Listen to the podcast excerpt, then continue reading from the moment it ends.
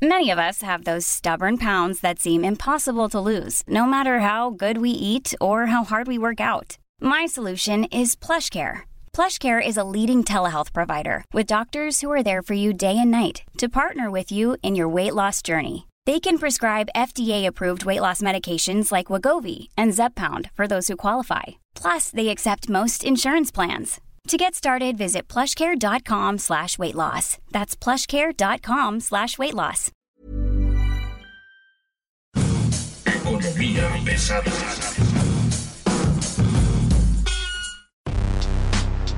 ¿Cómo están ustedes? Bienvenidos, buen día. Hoy estamos en Economía Pesada. Mi nombre es Luis Carriles, columnista del Sol de México y me acompaña en este, en este momento Mario Alavés, editor de finanzas, negocios, economía y mole los domingos del Sol de México. Maestro Mario Alavés, ¿cómo estás? Muchísimas gracias Luis, siempre es un gusto estar aquí contigo en Economía Pesada. Oye, tuvimos una semana impresionante con varios temas en, en la mesa, pero el principal de ellos, la presentación del presupuesto federal, la revisión minuciosa de los temas más interesantes y las sorpresas que vienen en este paquete, digamos, este presupuestal. Ojo, hay por lo menos tres sorpresas impresionantes que usted no debe dejar pasar de lado en sus planeación fiscal del año próximo, pero sobre todo en las cartas que le pueden mandar a los señores congresistas para que aprueben o no el paquete. Todas estas sorpresas son sumamente agradables no, para el SAT.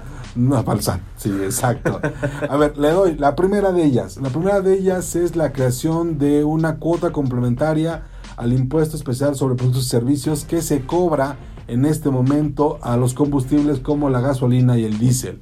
Este, esta cuota complementaria es un IEPS, digamos, al IEPS, ¿no? Y podría incluso duplicar el impuesto que hoy se está pagando, que, que es de 4.8 pesos por litro. La regla que se pues, está proponiendo desde la presidencia de la República para esta nueva cuota complementaria implica dos cosas. Una, no tiene límite hacia arriba, pero tampoco hacia abajo.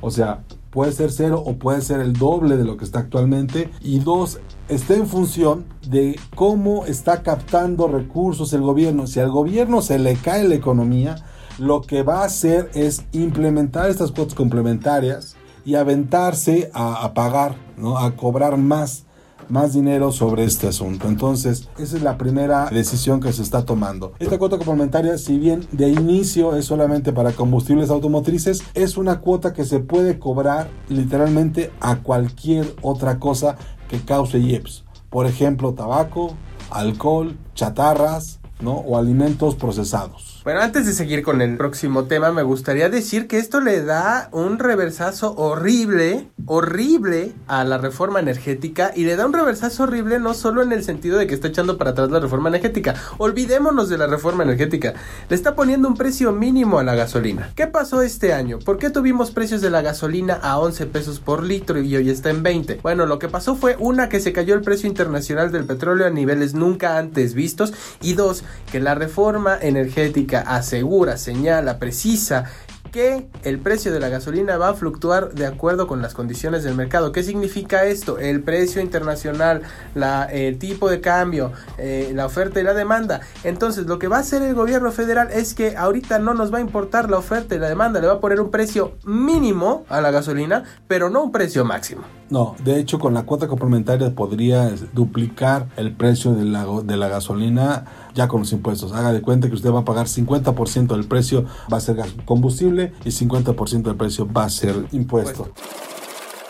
Presidente Andrés Manuel López Obrador, 9 de septiembre de 2020. No van a aumentar las gasolinas, el diésel, el gas y la luz en términos reales este año, el resto de este año y el que viene. No se contempla en la ley de ingresos incrementos a los precios de los combustibles. Para decirlo con más claridad, no ha habido ni habrá gasolinazos.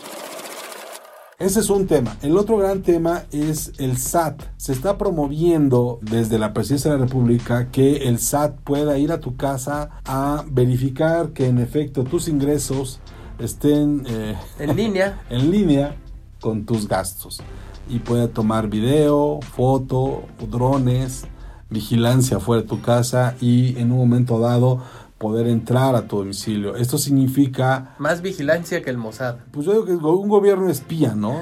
Sí, terrorismo fiscal, así, tal cual. No le busquemos eufemismo, se llama terrorismo fiscal. ¿Qué implica que el SAT pueda revisar no solamente tus ingresos desde la comodidad de las declaraciones y demás? Que él va a poder ir a tu casa y checar que en efecto desde su punto de vista, ojo, desde su punto de vista, lo que tú tengas corresponda con lo que tú ganas. ¿no? Si tuviste un ingreso extra, si tú eres un artesano, si de pronto este, decidiste que puedes construir una mega computadora este, súper avanzada que en el mercado cuesta, no sé, medio millón de pesos, y a ti te salen 50 mil, 60 mil pesos porque tú la construiste, porque tú eres un ingeniero en sistemas, pues para el SAT lo único que se hace es decir, no, esa computadora vale medio millón, tú no puedes ganar medio millón, entonces explícame cómo lo hiciste, ¿no? Son cosas que pueden ocurrir. Eso se llama, ya lo había dicho, pero creo que es importante es destacarlo, terrorismo fiscal, pero aparte se llama discrecionalidad, porque si yo veo una cosa que se ve bonita, pero que es del mercado del suelo, pues podemos decir que, que te vamos a cobrar más, nomás porque creo que no me checan tus ingresos con lo que me declaras. Esto creo que va un poquito más allá de todo lo que habían eh, prometido desde el gobierno federal de recaudar mejor, en lugar de, de- de poner más impuestos, digo, ya vimos que ninguna de las dos se ha cumplido. La, pero- la propuesta que está haciendo es, usted la va a encontrar en la miscelánea fiscal de 2021 y sus resultados son una fiscalización de la vida privada y una vulneración de la, de la intimidad de los ciudadanos. Eso es un hecho. Si el Congreso aprueba esto, más allá de que sea o no sea una barbarie, está esto, lo va a encontrar usted en la reforma de las leyes del ISR, del IVA, del IEPS y del Código Fiscal de la Federación, que son parte del paquete económico del 2021. No lo deje pasar. Si usted tiene un amigo diputado, un amigo senador, si usted conoce a un asesor del Congreso, dígales por favor que se ponga abusado con eso. Yo diría que es una de las medidas neoliberales más neoliberales que conozco. Ya no le llamaría neoliberal. Yo le llamaría desesperación por recaudar. desesperación por recaudar. Híjole, estos neoliberales. Yo más bien diría, es una medida de neoliberalismo resentido, ¿no? También, también. Vamos a acuñar en economía pesada el concepto de neoliberalismo resentido, que es la medida económica que lleva de manera superlativa, que llega a un grado superlativo para su aplicación de tal forma que incluso vulnere al ciudadano en sus derechos de privacidad e intimidad. Existe, está en el papel, está en manos del Congreso y está en manos de y fue una propuesta desde la presidencia. Usted va a oír a mucha gente histérica hablando sobre es comunismo. No, no, esto no es comunismo, esto es, perdón, neoliberalismo resentido, Es, durísimo, es, es neoliberalismo keynesiano, keynesiano llevado al extremo. resentido. O sea, está ya. Vamos a intentar, insisto, recuerde, Economía Pesada es un espacio donde todos buscamos intentar explicar lo que está ocurriendo y meterlo de alguna manera en cajones para que usted pueda eh, más o menos discernirlo, ¿no? Esto está en el paquete fiscal, revíselo, chéquelo. Ahora, estas dos medidas que estamos viendo van a implicar una judicialización enorme sobre los temas que competen. ¿A qué nos referimos con judicialización? A ir al bote. Sí, sí te cachan, Sí, ¿no? Pero, sí, sí, pero antes de que te cachen, las cuotas complementarias del IEPS van a ser tratadas como un impuesto nuevo y Claro. entonces, como impuesto nuevo, puede ser debatido en tribunales, ¿no? O sea, yo sí veo a un montón de empresas debatiendo eh, o un montón de consumidores debatiendo esto en tribunales diciendo, oye, no se puede esto. Tú no puedes aplicar un impuesto sobre el impuesto. Que esto es lo que está ocurriendo. Y dos, en el caso de la investigación en tu casa del gobierno que te espía literalmente y te fiscaliza tu ingreso versus tu casa, lo que vas a ver también ahí es una enorme este, judicialización con un montón de amparos. Presidente Andrés Manuel López Obrador, 10 de septiembre de 2020. Si existe esto en la miscelánea fiscal, Exacto. este, se tiene que aclarar cuál es el propósito. No hace falta este, espiar en las casas. Si es muy sencillo, nada más es cosa de estar pendiente para que los privilegiados que no pagaban impuestos, pues paguen. Entonces, no hace falta ir a espiar al eh, pequeño contribuyente. Ese siempre ha sido responsable. Ahí no está el problema. Lo que tiene que tener en cuenta la gente es que nosotros no espiamos a nadie, pero bueno, le vamos a pedir a Hacienda que lo aclare. Esas son dos sorpresas, pero la tercera sorpresa, que me parece todavía más increíble, tiene que ver con las metas. No te rías, Mario, no te rías. Esto es serio. Vamos a crecer 4.6% el Más año que Alemania. entra. Más que Alemania. Sí, bueno. Más que Alemania. El Ministerio eh, de, de Economía alemán prevé que el Producto Interno Bruto de ese país crezca 4.4%. La Secretaría de Hacienda y Crédito Público propuso, en la propuesta de presupuesto económico federal, En el paquete, digamos. propuso en su paquete crecer, que México va a crecer 4.6%.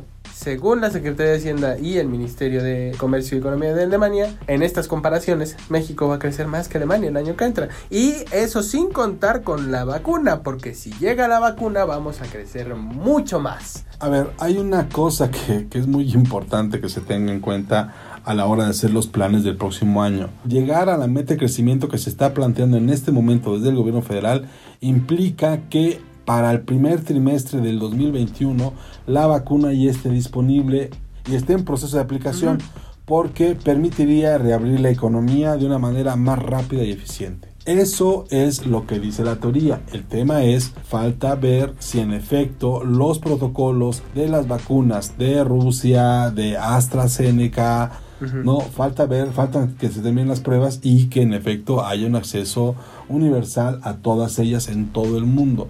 La actividad se va, a, reanudar- o se reanudaría en todo el mundo. El caso que hoy nos compete en el caso mexicano es que dependes de que en efecto se abra. Si no hay esa vacuna disponible en el mercado, si no se puede reabrir la economía al 100%, ese 4.5%, por más disparatado que esté o le parezca, no es ni siquiera alcanzable. Probablemente en el mejor de los casos quedemos en un 0.0 ¿Otra vez? otra vez, pero al menos pues ya, Pero ya, no frenaste caímos. el retroceso. Ya no caímos. Valdría la pena recordar, en este momento la producción petrolera de México es igual a la de 1979, los ingresos presupuestarios son iguales a los de 2015, México está en su... el empleo formal generado en México en este momento es igual al de 2004. Vamos diciendo de que dónde nos estamos ubicando para que el próximo año usted haga sus planes. Y me gustaría añadir a esto que si bien la,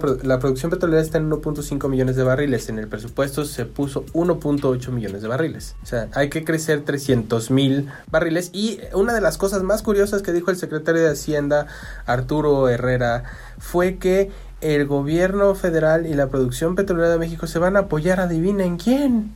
En el sector privado para que produzca 300 mil barriles Este- que le faltan. Ya se nos olvidó que no queremos al sector privado, No, ya ver, se nos olvidó, que hay una no, contrarreforma no. en- en, en movimiento. Y otra cosa más, si ya no vamos a exportar petróleo, eso significa que no va a haber dólares, que el petróleo se va a quedar en México y que el, el petróleo en México se va a comprar en pesos, entonces No, no, no, se va a cotizar en dólares, pero se va a pagar en pesos. Ajá, o sea, los ingresos de Pemex van a ser en pesos, entonces va, va a perder poder adquisitivo y entonces la deuda de Pemex va a ser más incosteable. Parece de risa, tómalo en serio, por favor, de verdad.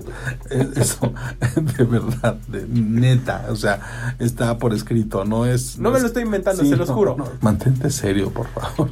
Créeme que lo intento, pero a veces es imposible. Para ir cerrando esto y, y tenerlo a usted en la discusión, tenga usted mucha atención en lo que viene en los siguientes días. El paquete económico va a ser discutido en varias instancias. Una de ellas es el Senado y en el Senado vamos a ver el 17 de septiembre, el 21 y el 24 discusiones alrededor de esto.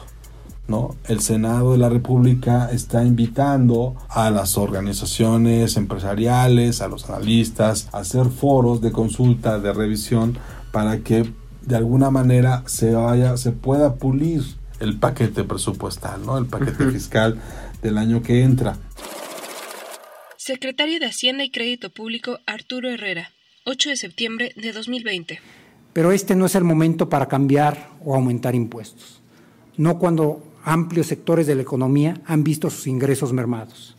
Tenemos que empezar, sí, con tranquilidad y responsabilidad, a pensar la estructura tributaria que nos permita avanzar hacia una sociedad más equitativa y hacia un país con menores desigualdades entre los hogares y las regiones. Es en este sentido, diputada, que no encontrarán grandes cambios en la miscelánea fiscal ni en la ley de ingresos que hoy les entregamos.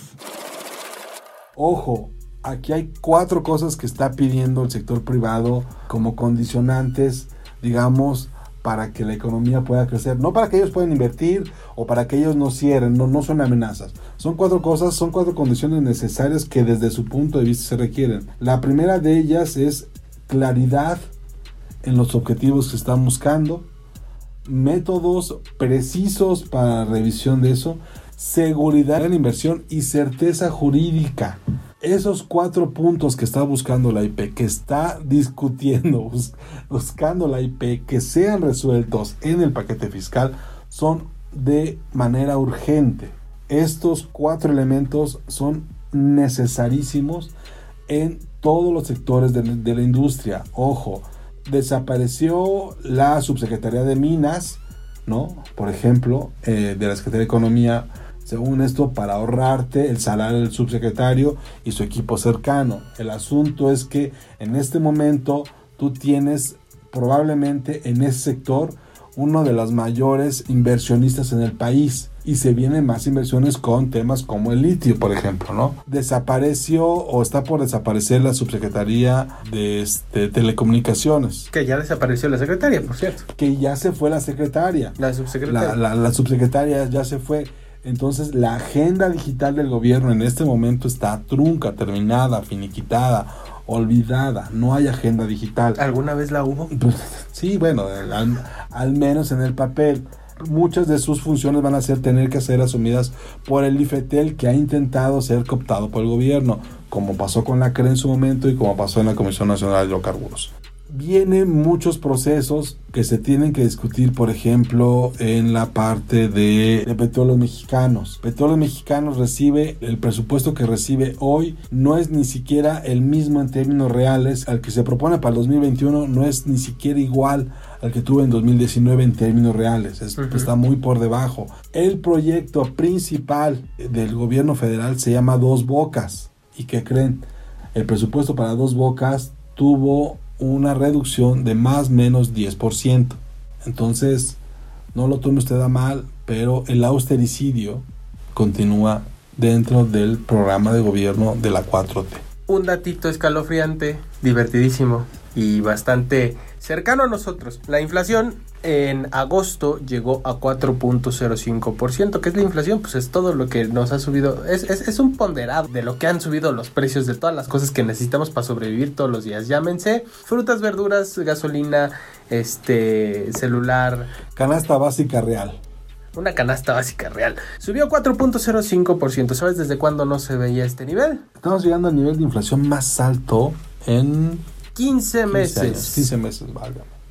Y se salió por primera vez del rango objetivo del Banco de México y todavía podemos seguir subiendo, aunque los analistas eh, financieros todavía esperan que se cierre el año en 3.8% más o menos. Si usted tiene amigos en el sector financiero, tiene, tiene consultores, paga usted contadores o algo así, pregúntele sobre un término que se llama esta inflación económica empiece, empiece a tomar previsiones al respecto y seguramente, seguramente se va a llevar un par de sorpresas con las medidas a requerir. Rápidamente y para terminar, la, la Concamín, Francisco Cervantes Díaz, presidente de Concamín, presentó los siete, siete propuestas estratégicas, implementar un estímulo de deducción acelerada de inversiones, deducción de prestaciones laborales, estímulos fiscales en materia de IEPS y peajes, deducción de intereses, solicitamos de manera temporal permitir a los contribuyentes celebrar convenios de pago, agilizar la devolución del IVA e implementar medidas que den mayor seguridad y protección a derechos humanos. Esa es la agenda que trae, por ejemplo, con Camín.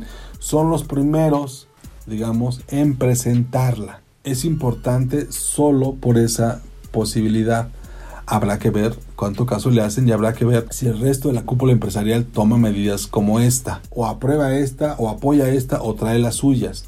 Pero de nueva cuenta, los cuatro elementos en los que coinciden las cúpulas empresariales tienen que ver sobre todo con certeza jurídica, claridad en los objetivos, un programa claro, preciso y definido y legalidad.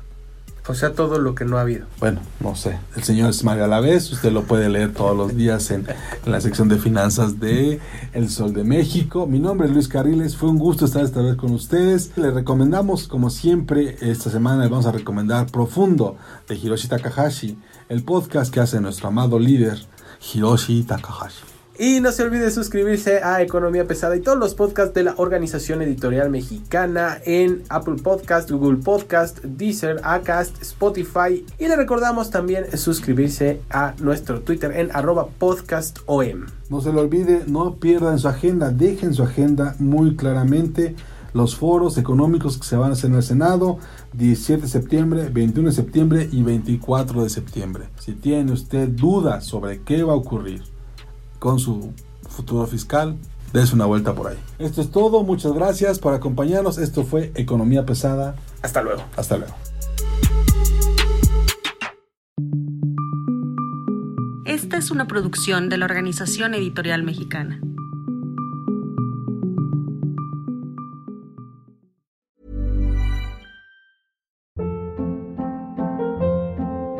Hold up. What was that? Boring. No flavor. That was as bad as those leftovers you ate all week. Kiki Palmer here, and it's time to say hello to something fresh and guilt-free. Hello Fresh. Jazz up dinner with pecan-crusted chicken or garlic butter shrimp scampi. Now that's music to my mouth. Hello Fresh. Let's get this dinner party started. Discover all the delicious possibilities at hellofresh.com.